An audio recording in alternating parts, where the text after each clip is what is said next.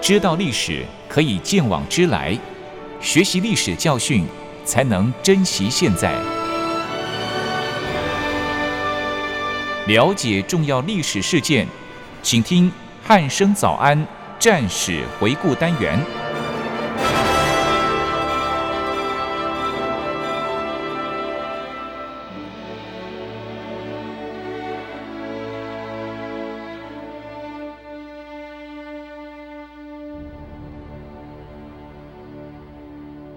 各位听众朋友，您好，欢迎收听今天的战史回顾单元，我是易明。今天邀请到国防大学的曾博元老师来到节目当中，老师你好。呃，一鸣好，各位听众朋友，大家好。嗯，老师，我们今天要聊的一个这个战役哦，是关于这个春秋时期宋楚宋国跟这个楚国两国之间的洪水之战。对，对，那在节目的一开始，是不是先请老师跟我们听众朋友介绍一下他的这个背景呢？嗯，好，我们可以先来看一下哈，之前有跟各位听众说明一下，这个在节目中了哈，有说到在春秋时期的时候，其实中原这个地区自从有了这个秦王公创立了这个霸业以后，嗯呃，他就开始领导起这个各路的诸侯们，哎，嗯，这个就是当时秦王公的一个作为嘛，对不对？对，那就是这一方面呢，这个蛮于征服这个外患啊，外患指的就是戎狄，就是呃西北边境的这些野蛮的民族。另一方面呢，他则是呢在执行所谓的昭陵之盟。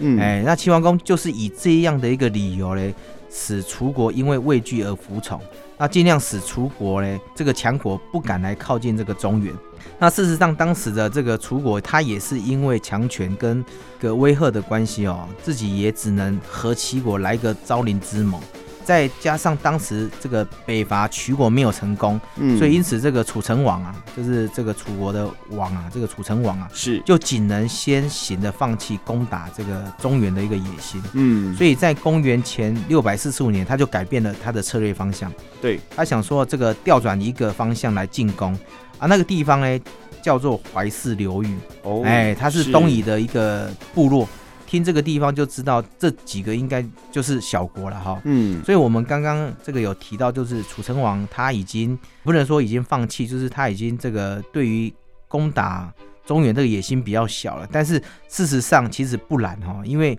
他并没有说想要全部放弃，就跟我刚刚讲，他只是怎样，他只是换一个方向，哎，是去打这些小国嗯啊、看可不可以企图从这个地方去进取到中原。嗯哦，，后来这个逐渐呢，这个演变成他要入侵到了一个郑国啊，这个在我们之前。有提呃、过，有提到哈、哦，有是提到，对对对，嗯，是，其实老师你刚刚有说到这个楚国自己跟齐国有这个赵陵之盟哦，那这个赵陵之盟是什么样的事件？这边是不是请老师再给我们详细说明一下呢？好的哈、其实呃，昭陵之盟的话，又叫做昭陵之会。是，呃，我们先要从这个春秋时期的一个，当时就是齐桓公他则是带领了八国的诸侯一起联军，嗯，啊，这些诸侯们呢，这个一起去进攻楚国的盟友蔡国。嗯，他这次攻打的起因就是，呃，因为齐桓公他的小妾叫做蔡姬，是，他戏弄齐桓公啊，就是被齐桓公给赶回到他的娘家。哦，就是对对对蔡对国对这个对地方，哎，但是齐桓公与蔡姬两个人啊，并没有断绝这个夫妻的这个，关系关系是，所以没想到这个蔡姬回到了蔡国之后，他的哥哥啊蔡穆侯就把他给改嫁了，嗯，他把他改嫁到这个楚成王那边去。哦，所以你看，没有断绝关系，你他哥哥就把他改嫁，因为是，在春秋战国里面，很多都有联姻的问题，哦就是把他的弟弟的，哎，把他的谁去当人质，或者是是把他的这个姐姐妹妹拿去当这个他敌国的这个对，就是这个可能嫁给给他们对对对的这个君主就有这个联姻关系对，了所以这是时候齐桓公他自己觉得他的颜面挂不住，哦，所以齐桓公才向楚国来进军。嗯，那于是开始联合了这个鲁国啊，还有宋国，他一起去讨伐蔡国。是，哎，因为挂不住嘛，因此蔡国就这样的溃败了。那当时呃，秦桓公并没有就此退军，嗯呃，他一样的在楚国的边境布阵，嗯，哎，而正在攻打郑国的楚成王，哎，呃，就赶紧的回访。是，哦，所以以双方在这样的一个边境对峙了好几个月，所以就呃，这只是一个说法。那其实有人却不是这么的认为哦，因为嗯人家有人说，他说齐国跟宋国两个早就已经商量好，因为楚国的实力已经渗透到这个中原腹地里面去了。是啊，那时候郑国嘞已经准备要向向这个楚国来称臣。嗯，那郑国真的是非常一个重要哦，因为郑国这个它的这个地理位置置嗯刚好是在中原的腹地，嗯而且它是楚国，假如要北上的话，它一个必经之地哦。是所以楚国假如跟这个在中原里面跟各国交战了很多次，其实郑国它都它都是一个争夺点嗯哦，从而这个引发了战争。所以若一旦这个楚郑国啊向楚国称臣的话，嗯那势必哈、哦、一定一定就会影响到威其胁到他国对对家，了所以有些人嗯认为那前面那个、那个只是一个说辞而已哈、哦。是所以因此这时双方的军队就这样子从春天嗯一直相持到夏天，嗯那双方都不敢轻易的展开进攻，因为毕竟两个都是大国哦。嗯，所以以楚成王他就派遣了他的大夫叫做这个屈完，是呃，去齐国里面去讲和。那齐齐王公其实他也看到楚国这么强大了，所以根本就没有真的议和没有的空间呐。也不是没有议和的东西，因为应该说、嗯这两个国家太强大了，所以哎没办法打，哦，哎、太大一定会有这个伤亡，对而且严是重的严重的伤亡伤亡，哦是所以齐桓公他就退军到昭陵这个地方，嗯哎、他就说这个这个希望没办法用武力去驱逐他，就把他怎样拉进来，一起来当这个一起结盟，哦哎、一起结盟。变成两大国对要两结大盟国，了，所以这就是哦后面史称的这个昭陵之盟。对对对，哦，是，其实，在经过老师的说明哦，这个这个两大国的这个这个小故事哎对这个小故事，这个两大国的结盟就叫做这个昭陵之盟哦。哎，对，那相信各位听众朋友应该也是第一次听到我啦。哦第 一次听到哈。对对，哎这个比较历史课本上可能比较少出现啦。那对相信比如说古装剧什么，可能也不太会演到这一段哦对。对，对，那那接下来是不是要继续我们介绍一下后续的一些状况呢？好哈、那呃，因为以当时的地理环境的话，其实淮泗流域这个地方啊，刚刚讲嘛，楚国还要往淮泗打嘛，对不对？那其实淮泗流域这个地方，它可以说是相当的肥沃，嗯，哎、这也是各路诸侯们想要拥有的这一块地域。是应该说，谁能够得到它啊，谁就可以以得到便天下。对，便于进取中原，那也就是这个原因。所以齐国跟楚国的争霸，就是由中原地区转移到了这个淮泗地区。那我们来看看哦，呃，在齐桓公四十一年的时候，也就是西元前六百四十五年，这个时候的楚成王，他就是起军要去讨伐北伐这个徐国。那呃，这个时候嘞，徐国嘞，则是就赶紧去通通报齐国哦，齐那齐桓公他就会同了这个宋国、鲁国、陈国、魏国、郑国、徐国跟曹国这八个君主哦，这个八个国家的君盟啊，是，一起到这个木丘这个地方发起军队来去救徐国。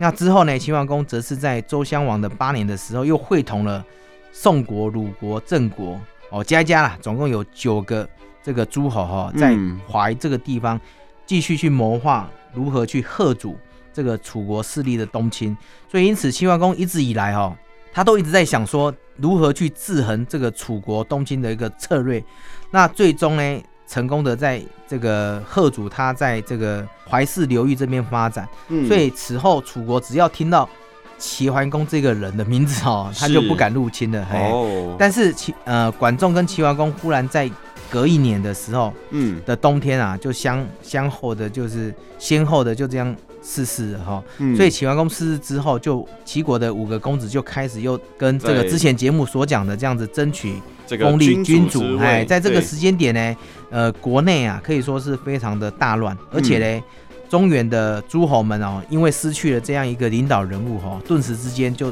成了一片这个散散沙了哈、哦。是所以我们可以看到齐桓公四十年来啊，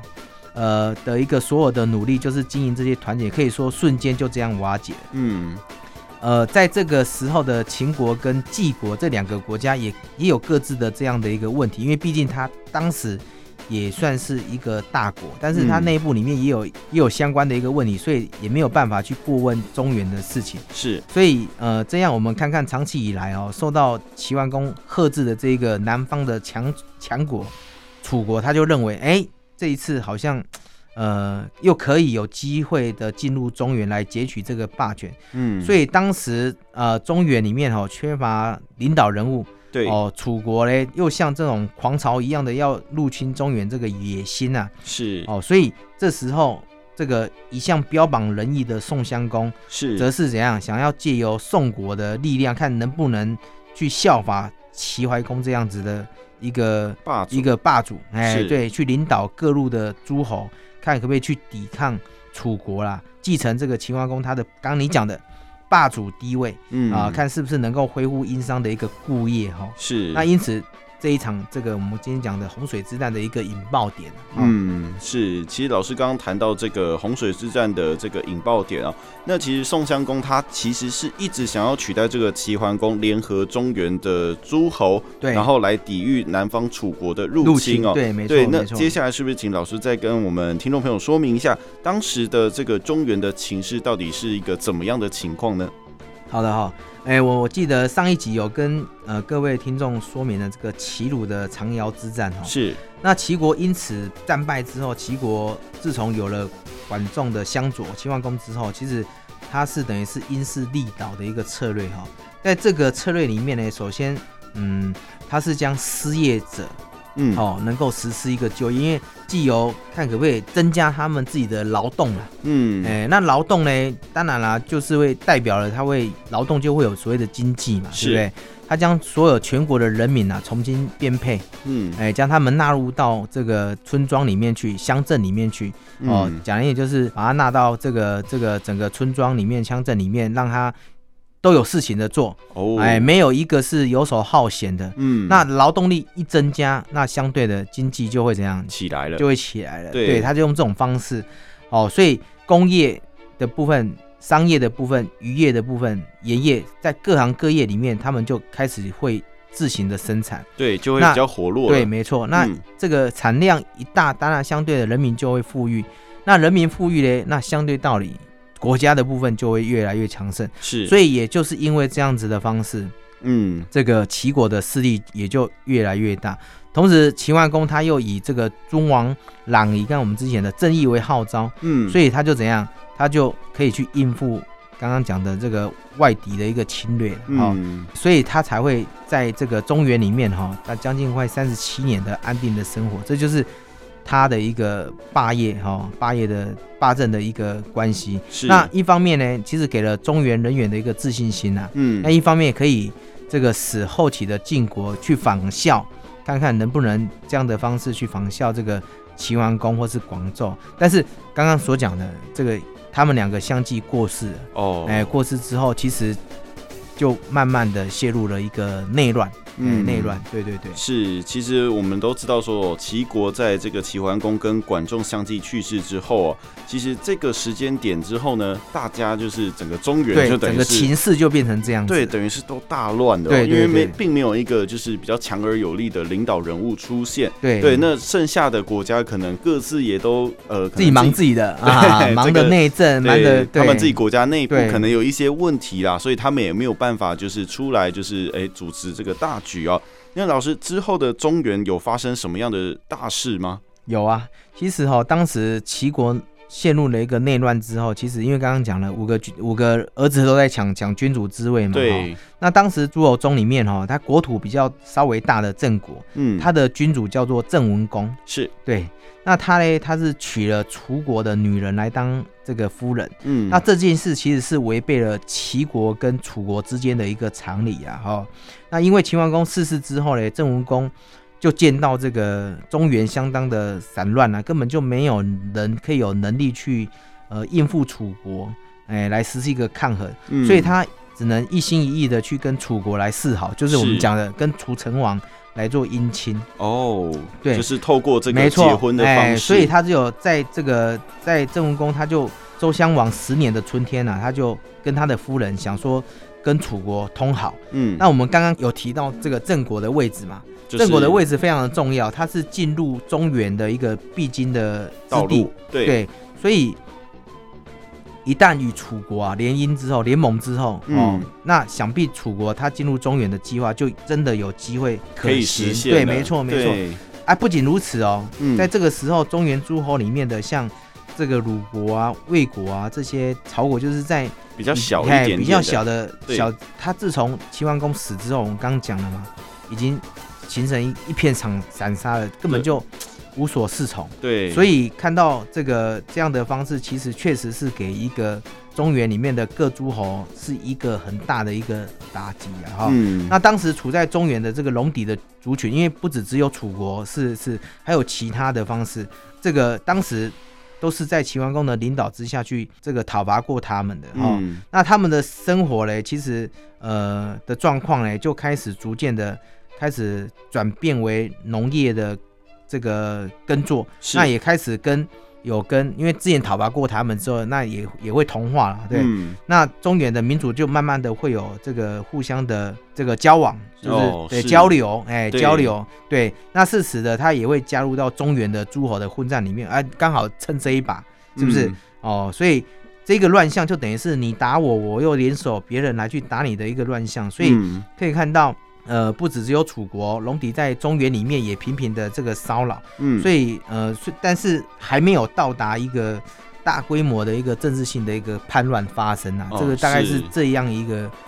秦桓公死之后的一个中原的一个产生的一个效应，，嗯是就是大概就是一个小小的那个冲突不哦冲断突，对，对，但是就是没有一个大大真的有军队派出来啊，对，啊也还没有到那对个还程没有度到哦那。个程度，对，那其实，在齐齐桓公死之后，根据老师的说法哦，就是其实各个诸侯大部分的人都是可能会选边站哎，啊，一定的啦对，或者是就是呃不知道在干嘛，哎，哎，对或者对忙对于自己的内政部分哦。对，那我相信是不是还会有其他大国？相信不止前面提到的这个宋襄公哦，嗯应该还是会有其他的诸侯会想要跳出来顶替这个齐桓公吧？呃，事实上哈，当时处在中原北部与西部的晋国跟秦国这是两个国家是，其实在呃春秋时期的时候都是大国。嗯，哎、他们的君主哦，就是晋惠公跟秦穆公。是，那时嘞，秦穆公呢，这个呃帮助晋惠公平定了平平定了他的晋国的内乱。是那个时间点刚好遇到晋国他是粮荒，那秦穆哦公他就是支援他嘛，送粮食给他们。嗯，但是晋穆公他背弃前好，就是意思就是说，趁着这个秦国发生激乱的时候，嗯，他去讨伐秦国。你看，他原本是支援你，对对不对？现在你不但没有支援，还讨伐他，对，所以以两军则在这个韩原这个地方决战。哦，那但是这一次的这个晋国嘞，军队是败北的，所哦以晋惠公他就因为这样子被俘虏了。但是是秦穆公到了最后也就放了他啦，哦，嗯让他回到了这个晋国了。好哈、好此反省时，一哎，下对啦 对对，对此时的晋国跟秦国哈、这两个国家哈、哦就陷入了一个自相僵局哎混战里面。对，哎，就打来打去，事实上也没有能力去过问这个中原的事哈。嗯，那我们看看一下那个那时候的周襄王，是她是这个共主嘛，对不对？对她的个性就比较柔弱，哎，哦而且常常这个困于这个王子带之乱以及这个外患当中，所以她主要的依赖这个齐桓公跟各路诸侯的一个支持，是才能够保住她的王位，王位。对，嗯没错。那现在也没有办法去统御这些诸侯了。哦，对，但是当时哎，宋国有一个君主叫做宋襄公，是，在齐王时代的时候，他就是春秋五霸之一。嗯，哎，他就他有让国的这个贤名，素以是这个仁义为为为文文明啊、哦。是，可是呢，宋襄公他是一个呃彻头彻尾的这个君子，嗯，所以，以他那时候呢得到了齐桓公的重视。嗯，那因此，在秦桓公将事实招继位的这个事情啊，就是这个这个托付给他，嗯，哦，就等等到了这个齐桓公死掉之后，渐渐齐国就又发生内乱，所以宋襄公他这时哎，呃，就仗义勇为的说他要呃领兵啊，是他要这个这个平顿这一顿这一次的内乱，所以因此他就永立为孝公。哎，哦，那这时的宋国嘞，则是在一场这个诸侯当中啊，他原来的爵位就最高了啦哈、而宋襄公对此的这个抗楚国的意志也非常的强定嗯，啊、呃在楚国要来的时候，中原就欠缺这样的一个领导人，好、所以宋襄公就自为霸王啊霸主了哈、是开始领导诸侯要完成那个齐桓公的遗志。嗯，哦，所以就这样子跟楚国两个有这个尖锐的一个冲突。那我们看看一下楚国的一个状况。那其实自从楚文王他当上了这个王位以来啊，他就一直的想要侵略这个中原的这一块大的版图哈、但是受到的这个秦桓公的阻吓之后，其实将近快三十余年都是这样子看着他的脸色在这个做事情的做事情哦。嗯相对的，这个他也没有办法去前进。但是对秦王秦王公死之后呢，他就认为怎样，他可以去北进了。哦，哎、他可以，进攻，他有开拓他在中原的这个势力，可以嗯说他是一个良机哦。是，所以，但是嘞，没办法，又遭到了这个宋襄公的图霸，所以嗯，在这样的状况之下，势必不能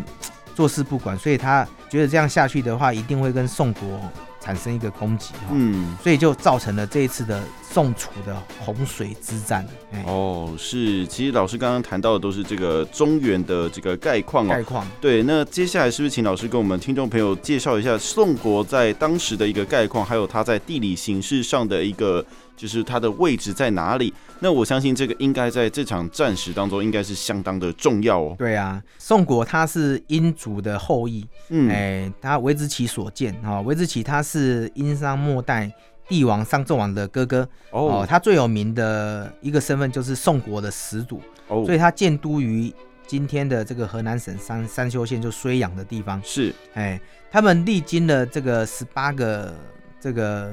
传传传，就是传传位到的哎传位，一直到宋襄公哈、哦。嗯，所以宋国当时的国土啊，东西南北加一加，大概三百余里。嗯，哦，这个宋国的当时的国土东边它是临接彭城，还有与徐国为邻居啦哈、那西方呢，则是与郑国东接、嗯相互接连。那南方呢，就是吴国跟沈国。是，哦，，那北边呢，就是吴国跟曹国还有魏国啊。各位听众，假如有空的话，Google 再拿出来看一对下。 ，Google 哎可以再拿出来一次，对对对对对对，哎所以宋国可以说它占占据了这个中原的一个交通的中枢啊。对，它那其实也在不错，郑国旁边哎而已，对对对，再加上宋国的国土哦，它的地势非常的平坦，嗯而且呢、没有较为险要的这个山啊，嗯，还有河流当做这个用兵的一个屏障，所以呃，其实它是不利于这个防，它守的，是对，它是不利于防御的哈、哦嗯所以当时假如有遇到各国的话，其实。它一定是要冲之地是，哦，所以在春秋的时候，这个凡是要争夺中原的，必先要争夺宋国。哦，哎、就其实是它的它的位置也是，跟郑国郑其国实差不多几乎同等重要，对对对，所以宋国虽然它是四战之国，但是它的这个都城啊，睢阳啊，睢阳这个地方，它的城池相当的坚固。哦，哎、在未来的晋楚争霸这段期间里面，楚国曾经数次的去围攻宋国，但是它是攻克不破啊。哦，哎、所以可以我们可以看到睢阳这个城池的坚固性，而这座这个宋城啊，就是睢阳啊，它嗯东边啊三十五里有一个广大的地方叫做蒙泽，是，哎、它的地方一个低地嗯，哦，而且它东边呢，它有一个泗水相互连接，所以因为泗水的关系，因此对当地的农田啊、灌溉啊，可以说非常有利，而且这样的话，它的农产是非常的丰富，嗯所，以呃，宋国的东边哦是一个非常肥沃的地方嗯，哦。那东方可以说是没有强国这个这个不要它的了哈。。对，好，那我们看一下睢阳哦啊，睢阳的南边，是，睢阳的南边呢，它濒临这个雍水的旁边。嗯，那雍南就是什么？就是呃紧邻的睢水，是，所以，以这也就是为什么这个呃宋国叫的成都叫做睢阳，因为它这个这个有睢水，有对这个对对对。哦，这是古代的这个名川呐、哈、嗯哦，就是在他们取名的方对，式啦没，错，取名的方式。嗯而成都啊，这个睢阳的西边呢有雨水嗯，啊，里面呢这个有一个大泽，哦，是叫做这个洪洪泽。哦，那各位听到大泽，大泽的意思就是大湖的意思啊，哦就解释来讲。哦，再来我们看一下城池的北边，嗯，呃，则是通望当水里面，它有一个叫七沟。那七沟是里面也很有名哦，它里面有一个名园叫做七七园。哦在《史记·老子韩》这个里面，他有讲到，他说哦，庄子者蒙人也，明州常为七元利是啊。它里面的所生的这个庄周为七元利，就是指的就是这个地方。那那个地方有个这个叫做叫武旦河，嗯，那它是那时候的这个当水的一个支流哦，嗯，然后里面也也有很多者，所以你可以看到这里面哦。几乎都是湖哦，对所以就形成很多的一个这个天然的这个天然的湖泊哦。，对，你们有一个地方叫做这个孟祖泽，它是古代的九泽之首，所以我们可以看到宋都它真的就是它的城池坚固，而且它怎样四面环绕的各个沼泽地区。，对而且各它个的这个对天然屏障，没错。嗯，所以虽然宋国它的地势非常的平坦，但是嗯它的城池哎、非常的牢难以固，攻克哎，是，对对对，而且当时有水嘛，有水，而且农田非常发达，所以嗯，它的物资啊就其很实也蛮丰富的哎就便于困楚，所以它可以久守。哦所以宋国人他之所以他能够对抗这个楚国，他的城池会不破的原因就是第一个我们刚刚讲的，他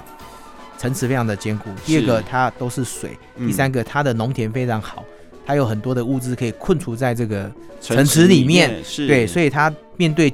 久战的敌人的时候，他有很多的物资可以做一个运用，这就是睢阳的一个地理位置。嗯是，其实老师在谈到这个宋国的一些相关的发展跟它的地理位置哦，真的是可以说是宋国是在经过战乱不断的战乱之内，然后成长到这么没错坚强的地步，嗯然后再加上它的天然屏障跟它的天生具备的这个地理环境的。土地的肥沃度哦，嗯其实都可以让它成为一个就是一方霸主的这个地位哦。嗯，对，那老师谈到这个宋国的这个概况，那接下来是不是再请老师介绍一下这场作战洪水的相关地理位置，还有宋国的一个军制呢？好，诶、这个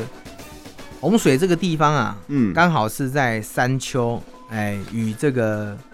柘城这是两个地方，哈、那其实它正好与流经山丘以西的雨水来做相互的交汇。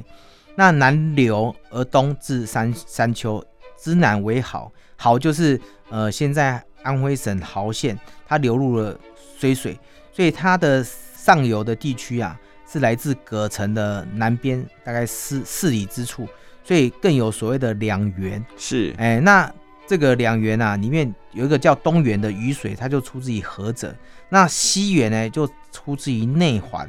所以两源的汇合叫做一个地方叫做白杨坡，而白杨坡啊，它流出的之后呢，就叫做洪水。嗯所以洪水是这样子叫来的。哦，哎，那洪水的南边啊，有个地方叫做淹城。是，哎，城北里面呢，呃的洪水附近就是当时